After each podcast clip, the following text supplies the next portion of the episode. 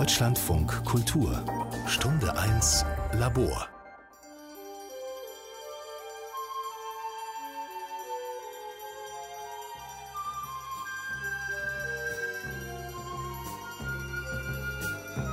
Wenn Sie jetzt schon mitwippen, dann kennen Sie sicher diesen Song aus dem Musical Hair.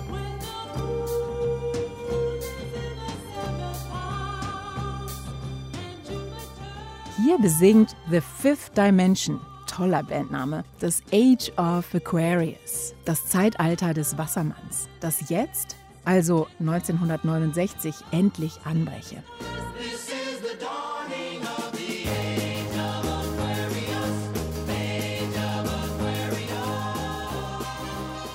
Und damit willkommen zu Kreativ bleiben, nicht mehr im Stillstand, noch nicht ganz im Aufbruch, aber jedenfalls im Umbruch. Mein Name ist Sarah Elsing und im Universum nebenan, also im Studio nebenan, sitzt wie immer meine Freundin und Kollegin, die Musikerin und Künstlerin Katrin Hahner. Hallo Katrin. Hallo. Age of Aquarius. Schon ziemlich cheesy, aber passt gut zu unserem Thema. Raum und Zeit. Und wie sich die Wahrnehmung davon während des Stillstands verändert hat. Tja, Zeit und Raum. Bei uns geht es irgendwie nicht kleiner, oder? ja, Raumzeit. Ich habe mal bei Einstein nachgeschlagen, nur so flüchtig, und habe da was Erstaunliches festgestellt. Die klassische Physik sagt ja, dass wir Menschen hier auf der Erde Raum und Zeit genauso erleben, als existierten die objektiv. Sie beeinflussen sich also gegenseitig nicht. Aber Einstein sagt, im Weltraum, wo sich zwei Objekte in Lichtgeschwindigkeit bewegen, hängen Raum und Zeit zusammen. Dann krümmen sich Zeit und Raum. Raumzeit, das ist also die vierte Dimension. Hm, hier auf der Erde, wo sich nichts mit Lichtgeschwindigkeit bewegt, hatte ich aber gerade während des Lockdowns auch das Gefühl, dass es sich sehr unterschiedlich angefühlt hat. Also je nachdem, ob wir uns notgedrungen in zu kleinen, zu vollen, zu leeren oder nur noch in virtuellen statt realen Räumen aufgehalten haben. Ja, das stimmt. Aber das ist natürlich alles sehr subjektiv und lässt sich auch schwer messen. Aber wir wollen ja auch gar keine Physik hier machen und auch nicht in den Weltraum reisen. Obwohl die Hippies von Hair da ja schon die fünfte Dimension entdeckt haben, wie wir gerade gehört haben. Uns interessieren eher Möglichkeitsräume, Vorstellungsräume, mentale, emotionale, relationelle Räume. Und natürlich der Illusionsraum der Kunst.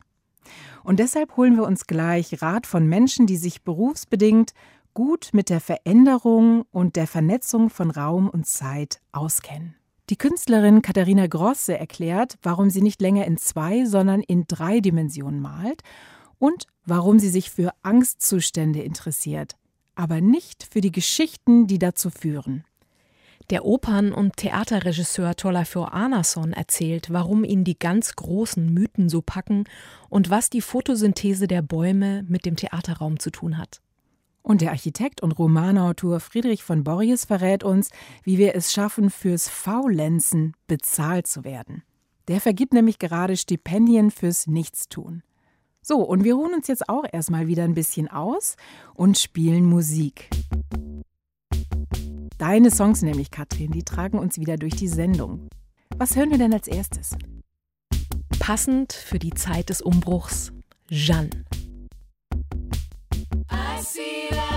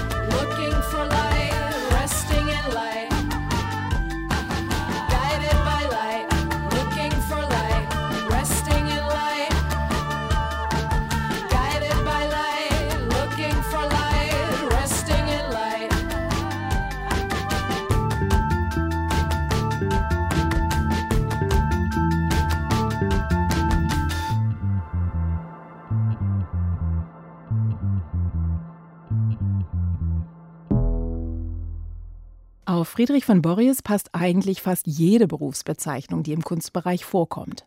Architekt, Designtheoretiker, Professor, Kurator, Romanautor, Filmemacher, Projektemacher und Weltverbesserungskünstler. Während des Lockdowns hat er wieder ein Riesenprojekt auf die Beine gestellt. Eine Ausstellung plus App plus Roman plus Film über die Schule, die Kunst und das Fest der Folgenlosigkeit. Willkommen, Friedrich von Borries. Hallo. Hallo. Wir haben gerade schon die Vögel bei Ihnen gehört und auch hier sehe ich perfektes Wetter draußen. Am liebsten würde ich jetzt einfach rausgehen in den Park und mir schön die Sonne auf den Bauch scheinen lassen. Nur dummerweise bezahlt mich der Sender ja nicht dafür. Ich hätte mich, glaube ich, am besten für Ihr Stipendium bewerben sollen an Ihrer Schule der Folgenlosigkeit.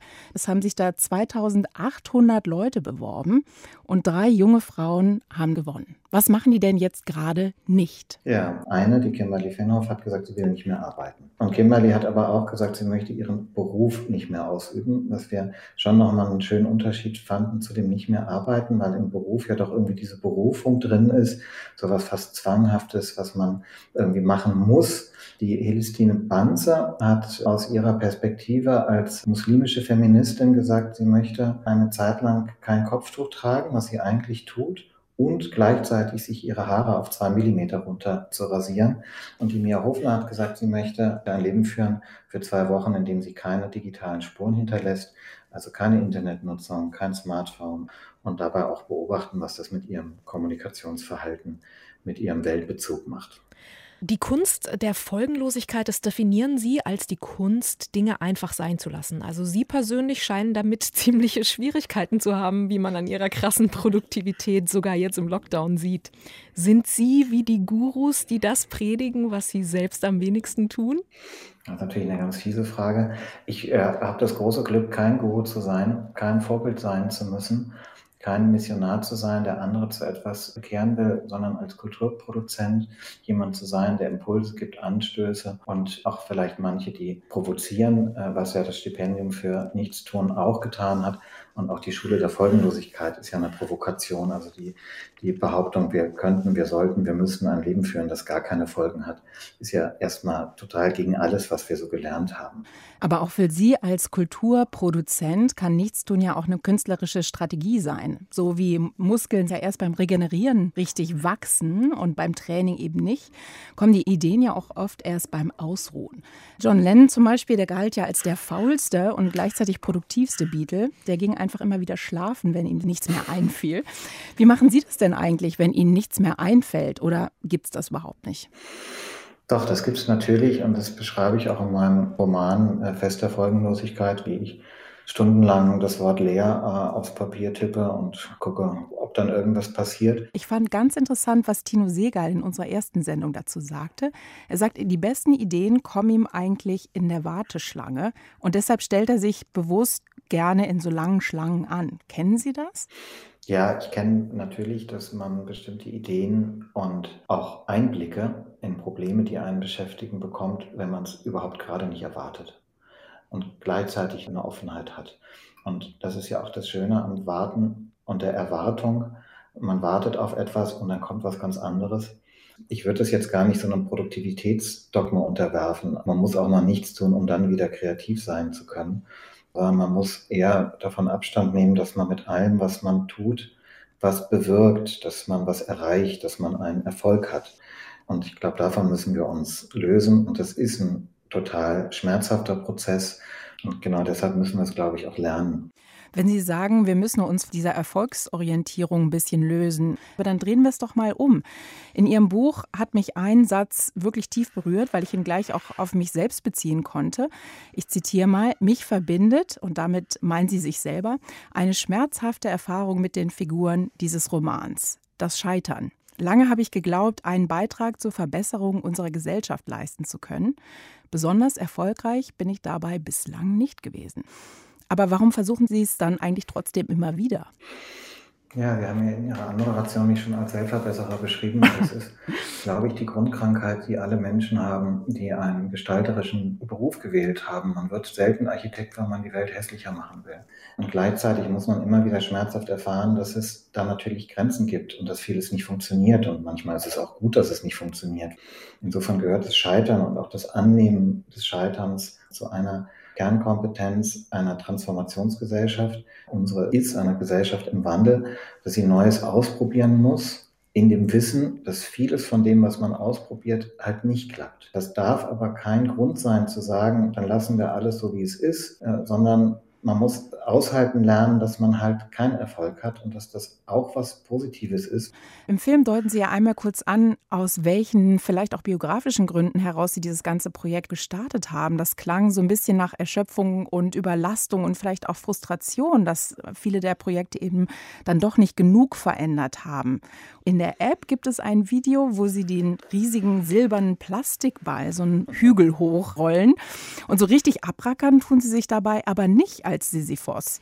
Kann man sich Friedrich von Borries als glücklichen Menschen vorstellen, so wie Camus das sagt? Ich bin sicherlich in großen Strecken meines Lebens ein glücklicher Mensch und wie viele andere Menschen auch, falle ich aber auch in tiefe Löcher, äh, in denen ich traurig, verzweifelt und sehr alleine bin. Und das thematisiere ich auch in dem Roman, weil ich auch gelernt habe, das als Teil meiner Persönlichkeit anzunehmen und nicht immer nur als was Fremdes. Insofern gehört irgendwie Erschöpfung, Verausgabung, Scheitern auch zu jeder künstlerischen Handlung dazu.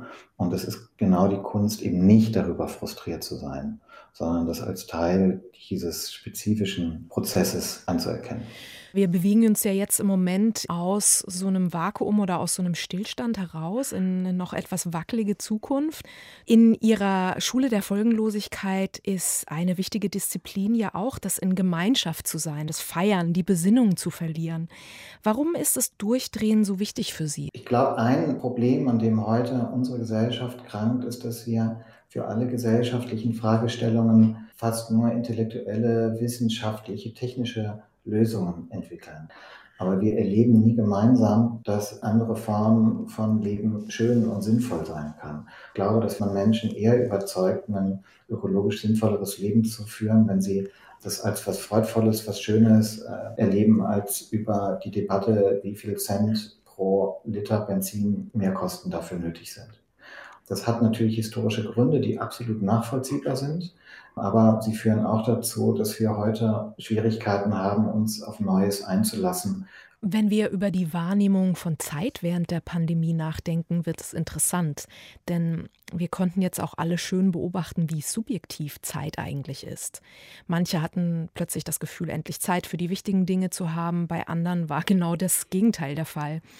Was hat es für Folgen für unseren künftigen Umgang mit Zeit oder die Art, wie wir sie uns ab jetzt einteilen? Also ich glaube, für viele Menschen ist nochmal ganz neu die Arbeitszeit definiert worden oder halt der Arbeitsort. Die Erfahrung des digitalen Homeoffice, auch der Verzicht auf Reisen, eine der grundlegenden oder langfristigen Erfahrungen sein, die wir aus Corona mitnehmen und die unseren Alltag, glaube ich, ganz schön verändern. Das ist natürlich die Hoffnung, die wir jetzt alle haben, dass es nicht wieder zurückfällt ins Hamsterrad oder ähm, wie wir früher gearbeitet und gelebt haben. Sie haben ja auch die Soziologen befragt in Ihrer App über die Transformation, die ja scheinbar schon seit langem ansteht und 69 von den Hippies besungen wurde mit dem Age of Aquarius. Wann kommt es denn jetzt wirklich? Glauben Sie daran, dass Corona uns jetzt den letzten Kick gegeben hat? Also der Unterschied zwischen Revolution und Transformation ist ja auch, dass Transformation sich fortwährend vollzieht und eben nicht unmittelbar merklich und wahrscheinlich eher im Rückblick. Was ist denn Ihre Empfehlung für diese Übergangszeit jetzt, für jeden Einzelnen? Erstmal abwarten und nichts tun oder kreativ werden? Die Kunst der Folgenlosigkeit ist ja auch die Fähigkeit zu wissen, wann Handeln denn tatsächlich nötig ist. Ich glaube, was wirklich sinnvoll wäre, ist zurückzublicken und zu überlegen, was von dem, was ich an meinem Verhalten habe ändern müssen, zwangsweise durch die Situation, war für mich eigentlich eine Bereicherung. Und was will ich davon beibehalten? Weil in die Routinen zurückzufallen, das geht immer ganz schnell. Aber sich zu überlegen, was war da jetzt eigentlich wertvoll? Was hat mir gut getan? Wofür will ich mich deshalb einsetzen? Für den einen ist es vielleicht, dass er mehr Homeoffice hatte. Für den anderen ist es vielleicht, dass er mehr draußen spazieren war. Für den anderen ist es vielleicht, dass er bestimmte Menschen, die er immer sehen musste und gar nicht sehen wollte, jetzt auch weiterhin weniger sehen will und sich dann auf das, was man vermisst hat, umso mehr freuen zu können.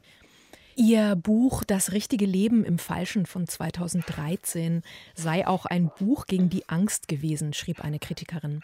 Begleitend dazu gäbe es auch eine Schatzkarte durch 15 Berliner Museen zu Kunstwerken, die Bausteine zur Weltverbesserung sein könnten. Welche Kunstwerke sollte man sich jetzt nach dem Lockdown anschauen, um wieder so richtig ekstatisch und froh und inspiriert zu werden? Ich glaube, das ist bei jedem anders. Man könnte, glaube ich, nachdenken, was hat man am meisten vermisst? Ich habe zum Beispiel extrem vermisst, Musik live zu hören. Also sozusagen diese Co-Präsenz zu haben von Aufführenden und Hörenden. Bei anderen haben andere vielleicht was ganz anderes vermisst. Was ich mir wünschen würde, bald wieder mit allen in einem Studio zusammenzusitzen, in echter Co-Präsenz. Bald wieder. Vielen Dank für das Gespräch, Friedrich von Borries. Ja, danke für das Gespräch.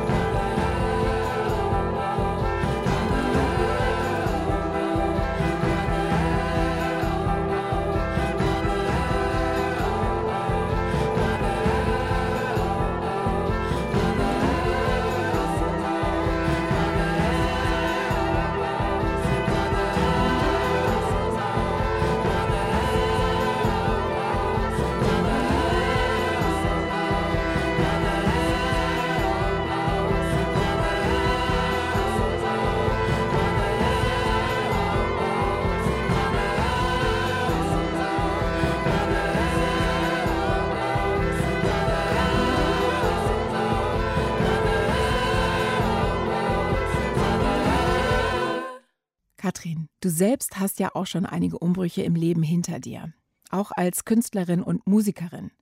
Du warst als Miss Kenichi ziemlich erfolgreich. Du hast drei schöne, traurige Alben gemacht. Dann kam dein Pleasure Workshop und aus Miss Kenichi wurde Kenichi and the Sun. Wie kam das?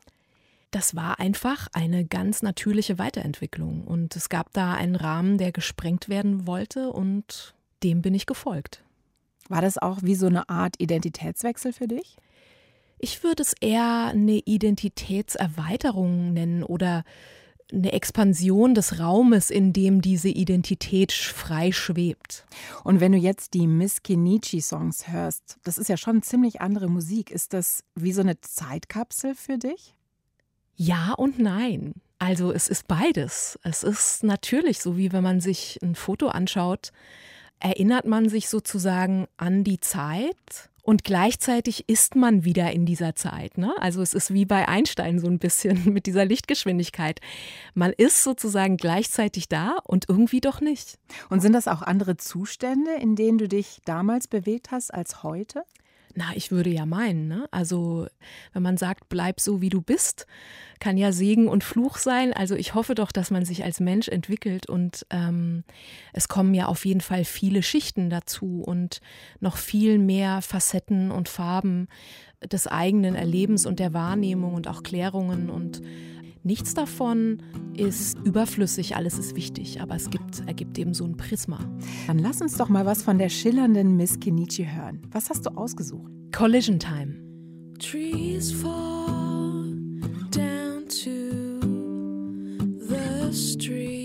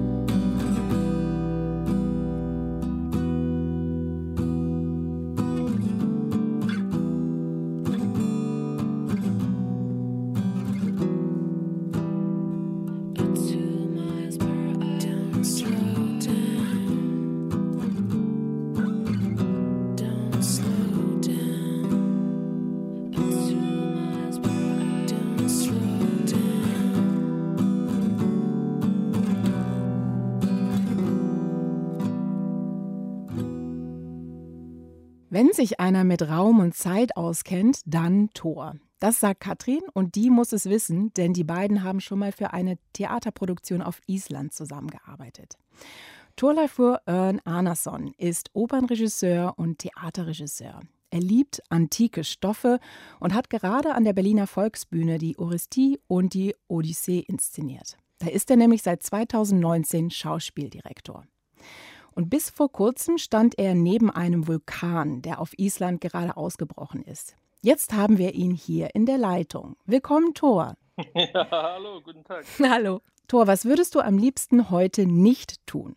Ähm, witzigerweise merke ich, dass mein Gehirn bei so einer Frage einfach nicht angeht, weil ich denke viel mehr darüber nach, was ich machen möchte. Ja, ich glaube, da haben wir gleich schon den Punkt getroffen. Dieses Nichtstun oder das Ausschalten zwischendurch fällt dir offensichtlich schwer. Es gibt so viel Covid-Bashing, aber ich muss schon sagen, das hat in meinem Fall echt geholfen, einfach zu Hause zu sein, auf dem Land zu sein, in der Natur zu sein, mit meinem Hund unterwegs zu sein. Du bist in Island geboren und hast da gerade auch neben dem ausgebrochenen Vulkan gestanden. Wie war das? Ja, ich habe ja in Island ziemlich viel erlebt, Erdbeben und natürlich einen großen Stürme und auf dem Meer zu sein, wenn alles hoch und runter, aber zu sitzen in ein paar hundert Meter Entfernung von diesem Naturereignis. Ich saß einfach drei Stunden da und guckte nur zu, wie dünn der Schal unserer Zivilisation irgendwie ist. Gegen diesen Kraft hat kein menschliches Tun eine Chance. Und mit der globalen Katastrophe, der, der Klimakatastrophe, das setzt sowas etwas in Kontext. Das Weggucken ist keine Option. Und wenn wir nicht handeln, dann ist diese Natur, die wir behaupten zu kontrollieren, irgendwie, die ist einfach mächtiger. An so einem intensiven, und das ist ja auch ein gefährlicher Ort, spürt man da eben auch wirklich direkt so diese Jahrtausende, die unser Planet schon existiert? Gibt es da so eine Größenverschiebung zwischen Mensch und Planet? Ja, absolut. Ich war ja zweimal da und am ersten Mal war ich ja wirklich in, was weiß ich, 100 Meter Entfernung oder so, in so einem Tal, wo die Lava anhält und dann glüht die Lava und du kannst vielleicht so zwei Meter davor so stehen und du spürst einfach diesen 1000 Grad Hitze, der da rausstrahlt und du guckst zu, wie es kühlt und dann jetzt auf dem Weg zum Flughafen und dann war der ganze Tal, wo ich vorher gestanden bin, weg und ich wusste einfach, die Erde, wo ich da drauf stand, wird erst in ein Million Jahren, wenn überhaupt, das Sonnenlicht wiedersehen. Unglaublich.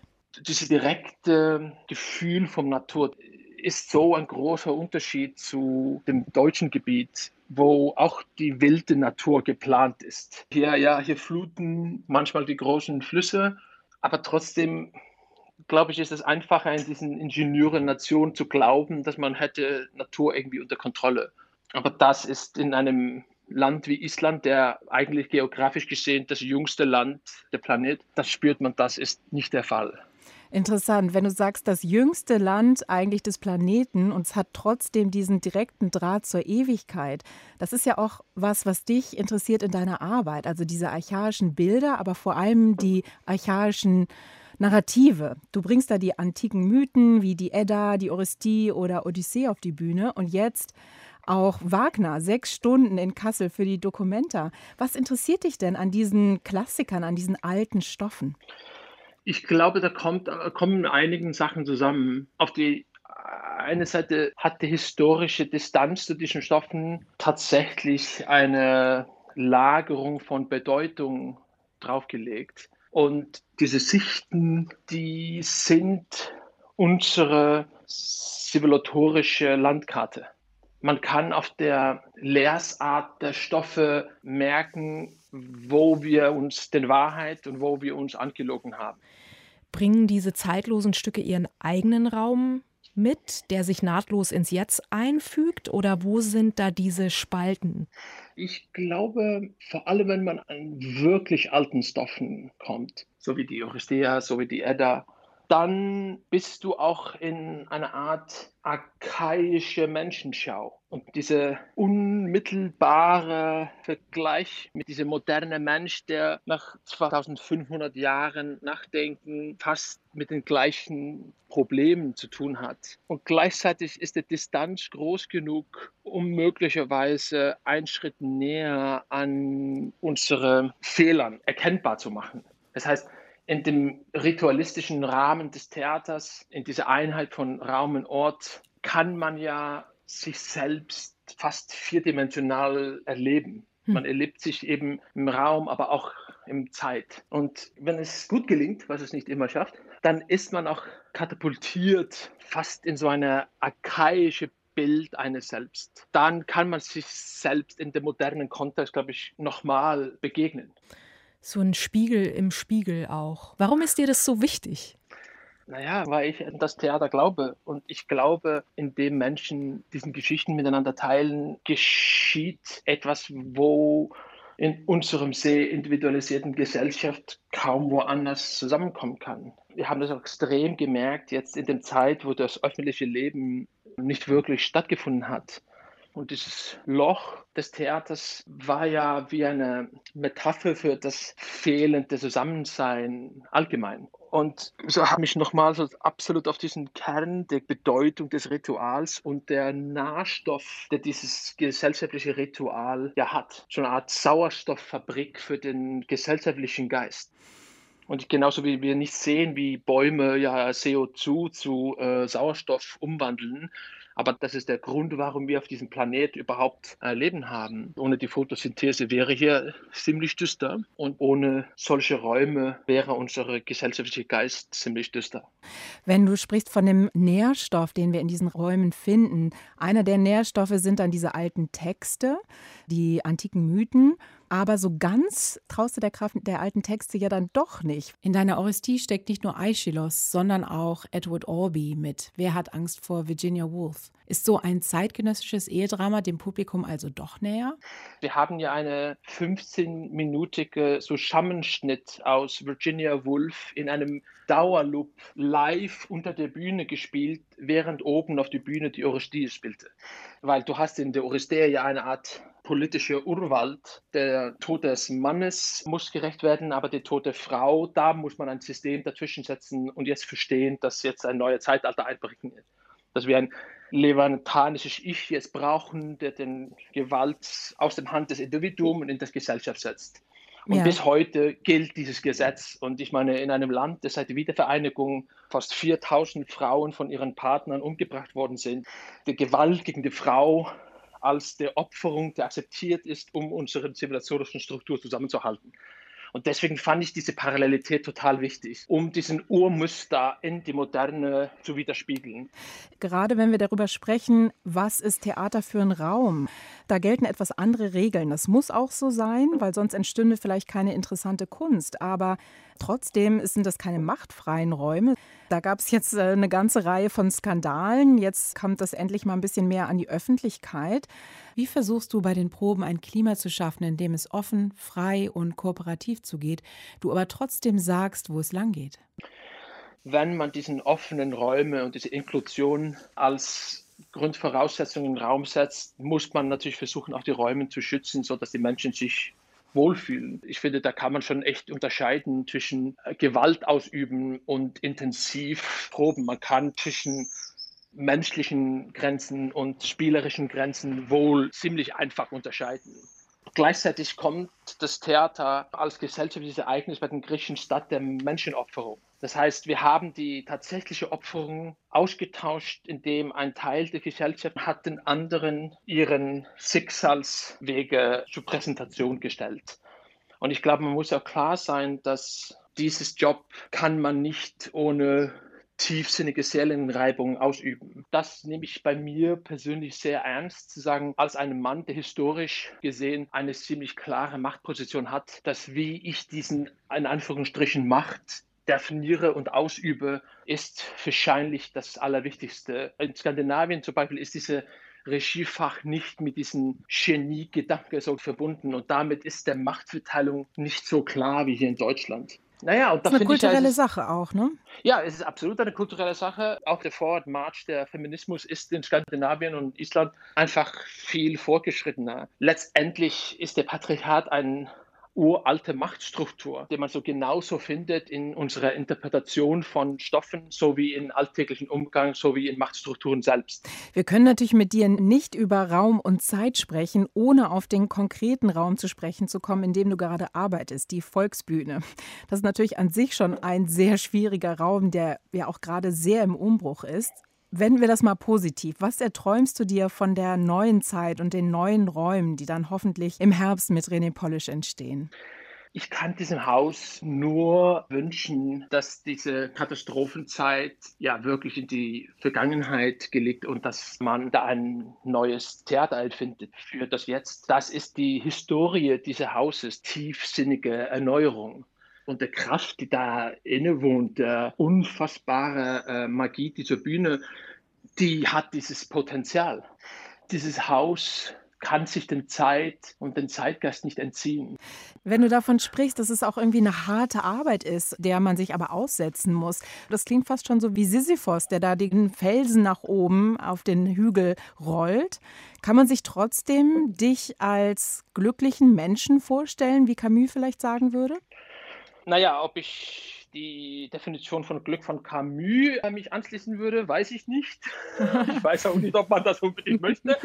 Ähm, aber ich bin von Grund aus ein optimistischer Mensch und meine Erfahrung ist, dass Katastrophe ist immer ein Vorläufer vom neuen Erkenntnis. Und das verwende ich, wenn ich über die Klimakrise nachdenke, genauso wie wenn ich über meine eigene Arbeit. Da hat die Tendenz, entweder wirklich schön zu sein oder eine Vollkatastrophe.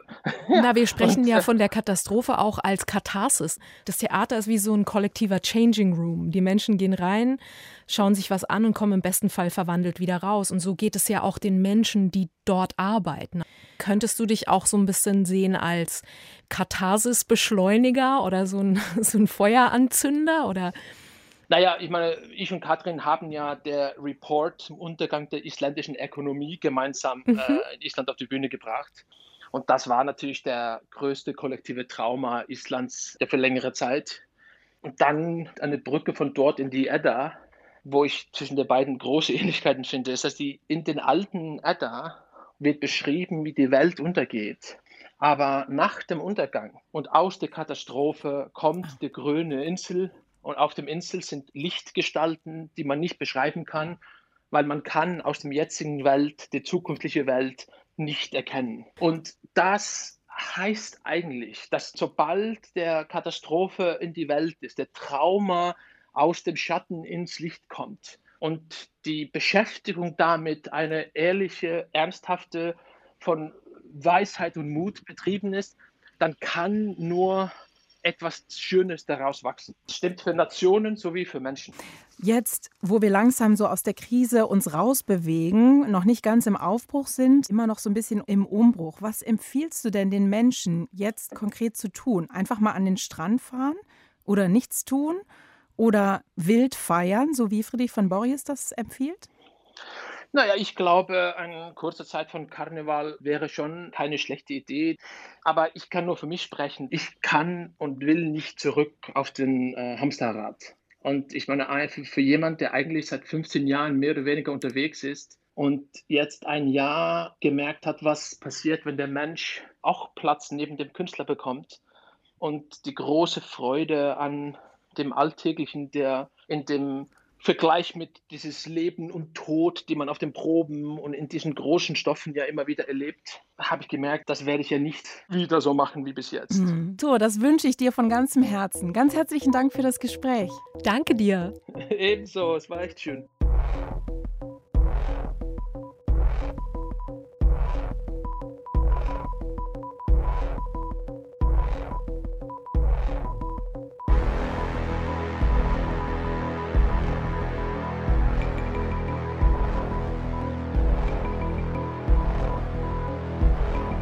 My mind explode.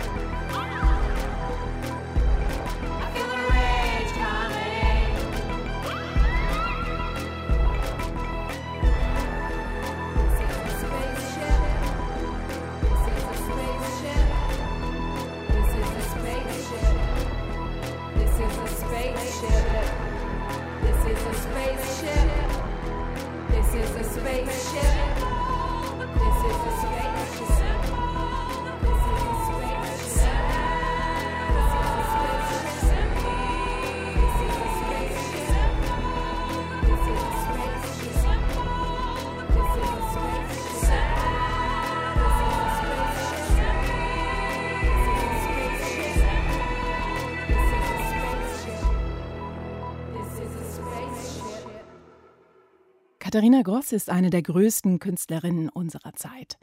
Große Worte, aber angemessen. Denn diese Frau hat wirklich keine Angst vor Größe und keine Angst vor Raum. Sie nimmt sich ihn einfach. Mit der Spritzpistole bemalt sie ganze Hallen und Häuser und noch darüber hinweg. Und im letzten Corona-Sommer war ihre Schau im Hamburger Bahnhof ein riesiger und auch dringend nötiger Befreiungsschlag. Der Rausch der Farben ergoss sich nicht nur über die Museumshalle und diese grellbunte Riesenskulptur, sondern bis nach draußen, unter die Sonne, neben den Rasen und die Außenfläche und die Wände der Rieghallen. Alleine dafür bin ich ihr schon unglaublich dankbar. Willkommen, Katharina Grosse. Hallo. Lassen Sie uns doch mal ein bisschen ungewöhnlich anfangen. Friedrich von Borries vergibt in seiner Schule der Folgenlosigkeit Stipendien fürs Nichtstun. Was würden Sie denn heute am liebsten nicht tun?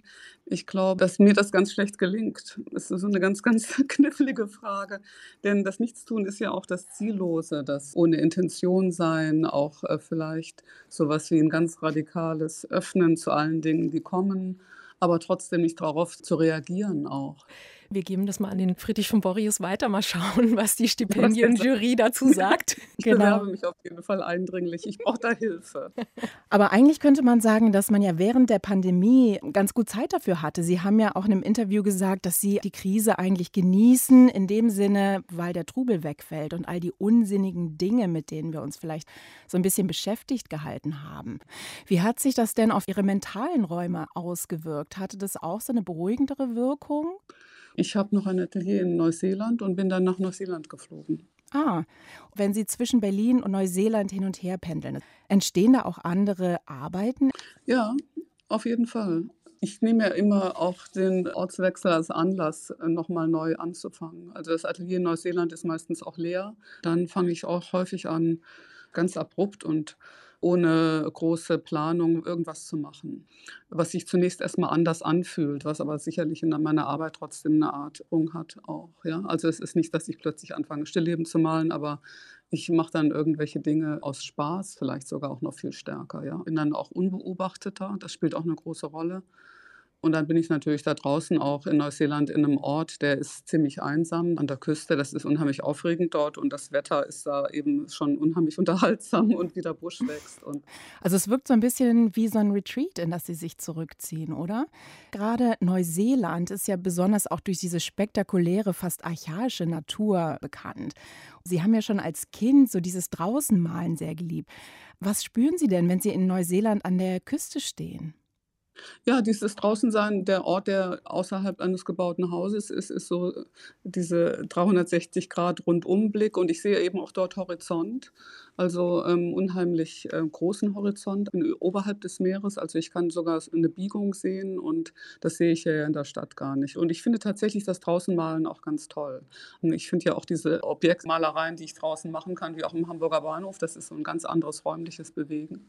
Es macht mir auch unheimlich Spaß. Ist eine große Herausforderung auch immer, aber gleichzeitig auch eben Umgang mit einem Raum, der nicht aus den drei Dimensionen kommt.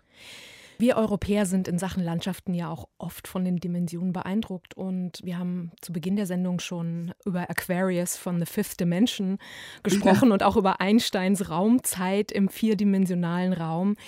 Das Überwinden der vorstellbaren Dimensionen spielt in Ihren Arbeiten ja eben eine wichtige Rolle, wie Sie gerade schon gesagt haben. Wie kam das denn eigentlich, dass Ihnen die zwei Dimensionen des Gemäldes nicht mehr gereicht haben? Ach, das war natürlich. Ich habe das immer schon äh, probiert, auf mehrdimensionale Oberflächen zu malen. Auch während ich im Atelier war, habe ich immer auch mal auf dem Stuhl was gemalt oder auf dem Fenstersims oder um was auszuprobieren. Mich hat das auch immer gewundert, die Diskussion um das Flachsein der Leinwand. Ich finde natürlich auch den Sprung in die Unvorstellbarkeit eben so was fast wie ein Sprung von der Klippe. Deshalb fällt uns das ja auch so schwer. Hm. In was hineinzuspringen, das, wo wir un- unsere Bewegungsfähigkeit noch nicht richtig kennen, wo wir nicht wissen, wo wir uns orientieren, also orientierungslos zu sein, das Gefühl zu haben, keinen Sinn mehr zu sehen. Und ich glaube, dass das auch vielleicht der Grund ist für viele Fragen nach dem mentalen Zustand, ja, bei während Corona. Weil das ist ja genau diese, plötzlich ist irgendwas aus den Fugen geraten und wir kommen jedenfalls im ersten Moment, in den ersten Monaten, alle doch irgendwie überein, wir müssen was ändern. Und das ist nicht so gewesen bei allen anderen großen krisenhaften Fragen bisher. Ja? Also die Veränderung unserer klimatischen Bedingungen ja, oder unser Verhältnis zu dem, wie wir mit den Ressourcen umgehen, hat bisher keine solche Übereinkunft hergestellt. Im Augenblick sind wir ja im Umbruch. Wir sind noch nicht ganz im Aufbruch, aber irgendwie öffnet sich der Bewegungsspielraum wieder ein bisschen. Die Kunst ist ja auch so ein Illusionsraum, in dem man mal Sachen ausprobieren kann, in dem zum Beispiel auch mal ein Rasen rot sein kann anstatt grün. Würden Sie sagen, dass die Kunst da auch eine besondere Rolle hat, gerade in diesen Zwischenräumen? Ja, ich glaube, dass die Kunst genau die Rolle immer hat. Und deshalb ist das unheimlich wichtig, was wir tun. Also ich glaube, dass das noch zu wenig erkannt wird, was da durch unsere Arbeiten auch angestoßen sein könnte. Wir könnten ja den Strumpf auch umdrehen und sagen, die Realität ist das, was wir zeigen und nicht das, was äh, der Straßenbauer vermessen kann. Also wenn wir unsere kulturelle Perspektive vollkommen vertauschen würden. In einer Doku über Sie sagen Sie, Ihre Bilder sollten nervig sein. Und zwar durch Ihre physische Präsenz. Was meinen Sie damit? Naja, ich will natürlich versuchen, das gemalte Bild unheimlich präsent zu machen in unserem täglichen Leben und zu zeigen, was das eben kann in unserer heutigen Situation und möchte gern, dass es einem sehr, sehr nahe kommt, also dem Körper nahe kommt und auch nicht, dass man dem nicht so leicht ausweichen kann, sondern ich finde, dass es sogar fast so was haben sollte wie eine Aggressivität, die aber nicht aus einer Geschichte herauskommt, wieso der Böse ist aggressiv oder so etwas, also das moralische Koppeln der aggressiven Energie mit solchen Dingen, das an etwas ganz nah drankommen, ist damit eher gemeint.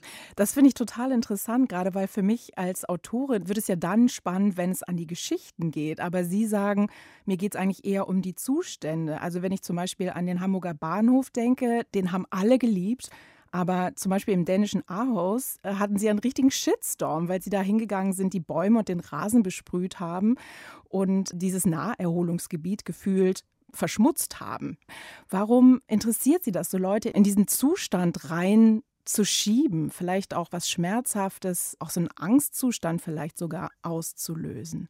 Ja, ich glaube, dass das Bild dann genau an so einer Stelle auch eine andere Wirksamkeit entfalten kann. Also die Malerei, die ich da hineinschiebe in eine sowieso schon fast krisenhafte Situation, die so ein bisschen paradox ist. Also ich habe da das Naherholungsgebiet, die vierspurige Straße, die Gasfabrik und den königlichen Garten und so eine Art Abraum. Alle vier Sachen sind ganz, ganz nah beieinander. Aber als toxisch wird mein Bild identifiziert, weil das praktisch als Fremdkörper da hineinkommt. Ja, und wie so eine Lupe als ein Element und das ganze Gebilde, aber die ganze Konstruktion, die gab es schon vorher und die nutze ich in meiner Arbeit dann. Um da eine Frage auch zu stellen, die ich selbst auch nicht so richtig beantworten kann und de von der ich auch Teil bin. Denn die Arbeit ist ja, sieht ja nicht nur toxisch aus, die ist auch toxisch. Sie nutzen für diese Arbeiten ja auch ein Werkzeug, und zwar die Spraypistole, die wie so eine Erweiterung Ihres Körpers funktioniert. Mit der Pistole auf einem Kran kommen Sie an Stellen ran, die Sie sonst nie erreichen würden. Wachsen Sie damit auch anders als Malerin? Ja, das ist wie so eine Wunderwaffe. Also ich kann meine Ausdehnung vergrößern und kann wie das Auge auch mit dem Auge kann ich ja bis hinten hin zum Baum auf die oberste Krone schauen und die dadurch auch erreichen visuell und derer auch habhaft werden mit den Augen, ne? Also so eine Art Territorium für sich in Anspruch nehmen mit den Augen und äh, dem kommt dann das Sprayen auch unheimlich nahe. Aber im Prinzip ist es ja eine Pistole. Es ist in diesem Sinne auch eine Waffe und hat, wenn Sie das als Malutensilien nutzen, auch was Gewalttätiges. Und wenn ich mir vorstelle, Sie haben gemalt in einer Zeit, als Malerei fast verpönt war, und sie haben sich aber nicht stören lassen. Sie haben angefangen, neben den großen Malerfürsten sich hinzustellen, erstens zu malen, dann in die dritte Dimension zu gehen und dann diese Pistole auch noch zu nehmen. Ja, war das auch etwas, um diesem Widerstand Herr zu werden und sich da durchzukämpfen? Ja, also Widerstand ist sicherlich ein wichtiger Spielball in meinem Denken oder in meiner Arbeit. Das Überlagern von Sachen, die sich nicht richtig miteinander verbinden können, logisch gedacht. Also das Paradoxe finde ich interessant oder die Erfahrung, dass ich sowieso auf Widerstand treffe. Und dann, wenn ich das sowieso tue mit dem, was ich mache, dann kann ich den auch noch vergrößern sozusagen. Also noch mehr Thema der Arbeit machen. Was mich gerade daran interessiert, ist auch Sie als Frau gehen dahin und reißen eigentlich alles ein, was vielleicht für Frauen gedacht war in der Kunstszene. Und mich würde interessieren, wie Sie jetzt navigieren in diesem doch eigentlich immer noch männlich dominierten Raum. Ja, in der Gesellschaft ist das ja in jedem Bereich so. Das ist ja nicht nur in der künstlerischen Arbeit so. Also, dass die Stimme, die wir haben, nicht richtig hörbar ist, weil sie auch den ganzen aufgestellten Regeln, die es ähm, aus der männlichen Welt gibt, nicht entspricht.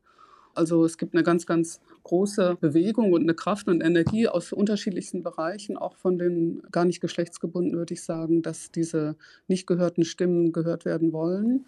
Aber ich glaube, dass es absolut unerkannt ist, welche Konsequenz es haben würde, wenn wir viel, viel schneller und radikaler und beweglicher mit dieser Forderung umgehen würden. Das ist viel zu langsam, vor allen Dingen in Deutschland. Es ist nicht immer so, dass über Generationen, ja, es wird sich schon ändern. Es ist ein ganz, ganz großes Defizit, finde ich, unseres doch sehr gebildeten und auch finanziell wohl ausgestatteten Landes, diese Veränderungswunsch zu überhören. Haben Sie da eine Vision? Wie würden diese Räume aussehen, wenn die Gesellschaft Frauen und ihre Art zu denken, Kunst zu machen, zu lieben, einfach zu sein, wirklich gleich ernst nehmen würde? Das weiß ich nicht. Es kann ja sein, dass es auch sich gar nicht so gut anfühlt. Ich kann das nicht sagen, wie das. Mhm. Aber es ist auf jeden Fall so, dass die Disbalance, die wir haben, uns auf jeden Fall in eine neue Situation äh, bringen würde, wenn wir die ausgleichen würden. Und das wird in jeder anderen Situation, würde es jeder verstehen. Wenn wir vier Räder haben und eins ist platt, würde man sagen, das Auto eiert, da muss neues Rad dran. Würde man sofort zur Werkstatt fahren, das ändern. Dieselbe Situation haben wir in unserer Gesellschaft und da wird es eben nicht gemacht. Die Widerstände sind unheimlich groß. Das ist Mhm. so, wie wenn man einen Stürmer hätte, den man nicht einsetzt im Fußball. Versteht auch jeder, dass das nicht geht. Das sind die Kenntnisse unheimlich groß und differenziert. Da wird jede kleine Nuance analysiert. Aber dieser große Missstand, den wir in der Gesellschaft haben über die Ungleichheit, Da haben wir keine Konsequenzen. Ja, das ist tatsächlich, als wäre das halbe Gehirn ausgeschaltet. Ja, ja, ja, genau. Es ist so, als ob wir eine Ressource nicht nutzen. Mhm. Ich finde interessant, dass Sie das Bild des Stürmers verwenden hier. Eigentlich sind Sie ja die Ja. Stürmerin im Kunstbereich und man hat das Gefühl, Sie sind da wahnsinnig widerstandsfähig und auch robust und damit natürlich auch ein großes Vorbild für viele jüngere Frauen, auch für mich. Auch im Theater gibt es ja diese Missstände, dass da so eine sehr aggressive Kultur auch herrscht. Muss man widerstandsfähig, stürmerisch sein, um in solchen Räumen, wie sie jetzt eben immer noch männlich dominiert sind, überhaupt bestehen zu können? Ja, wenn ich jetzt zum Beispiel zurückblicke, wie habe ich das damals sogar entschieden, dass ich doch malte? Und das haben mir ja viele davon auch abgeraten, das zu tun, genau aus diesen Gründen, die Sie gerade ansprechen. Als Frau Ähm, malt man nicht, hat man Ihnen gesagt? Ja, wenn man was erreichen will, muss man in die anderen Bereiche gehen, die noch jung sind. Also wie zum Beispiel Video, Performance. Und ich habe das überhaupt nicht verstanden. Ich komme aus dem Ruhrgebiet, ich bin in eine gemischte Schule gegangen, ich bin von meinen Eltern nicht anders behandelt worden als meine Brüder. Das Problem ist erst mir so richtig bewusst geworden, als ich aus der Hochschule rauskam und in der Gesellschaft und dem Leben versucht habe oder gemerkt habe, wie funktioniert das hier eigentlich.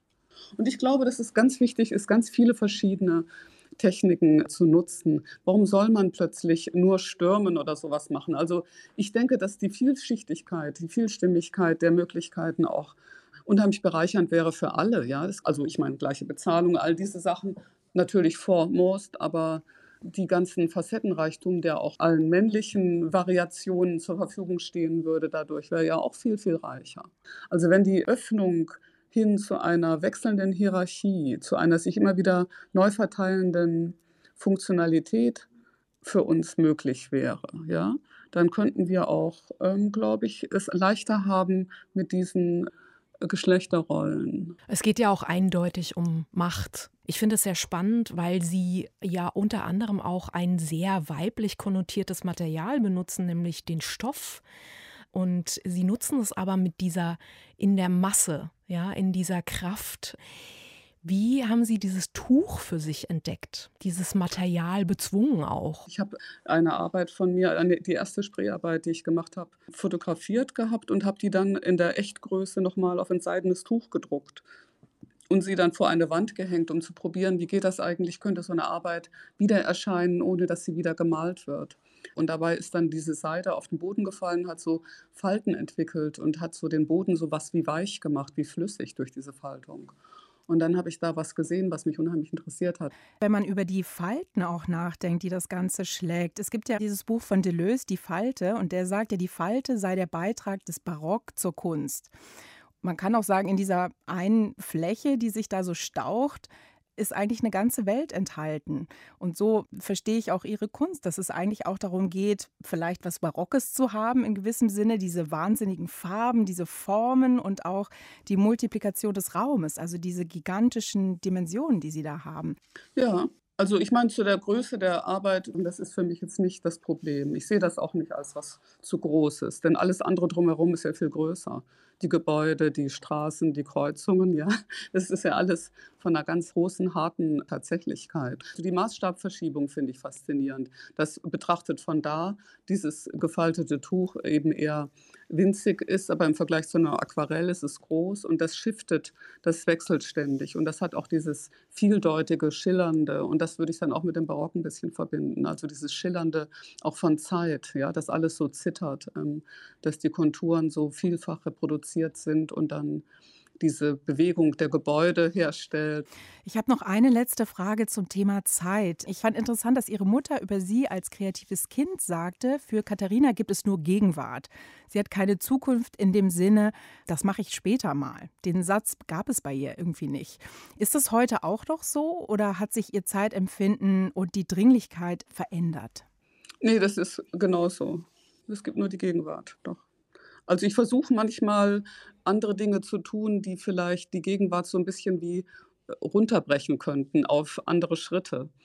Aber im Grunde genommen probiere ich alles sofort in der Größe, ohne Vorbereitung, genauso aus, wie ich mir das jetzt als das absolut Nötigste vorstelle. Das absolut Nötigste ist leider, dass unsere Zeit jetzt abläuft. Frau Grosse, ganz herzlichen Dank für das Gespräch. Das war sehr erhellend. Ah, wunderbar. Dankeschön. Ja, ich danke Ihnen. Ne? Das war super. Dankeschön.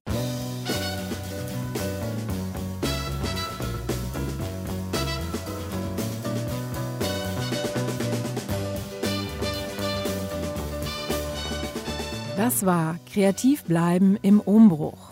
Mit Katharina Grosse, die uns aus den Angstzuständen in die dritte Dimension der Malerei entführt hat. Mit dem Regisseur Tolafur Arnason, der sich einen kurzen Karneval für die Postpandemie-Zeit wünscht. Und mit Friedrich von Borries, der uns hoffentlich alle bald mit einem Stipendium fürs Nichtstun beglückt. Und zum Schluss noch einmal eine Dosis Let the Sunshine In. Mit dem Finale von The Age of Aquarius entlassen wir Sie nun in die Nacht. In diesem Sinne, bleiben Sie kreativ und lassen Sie die Sonne rein.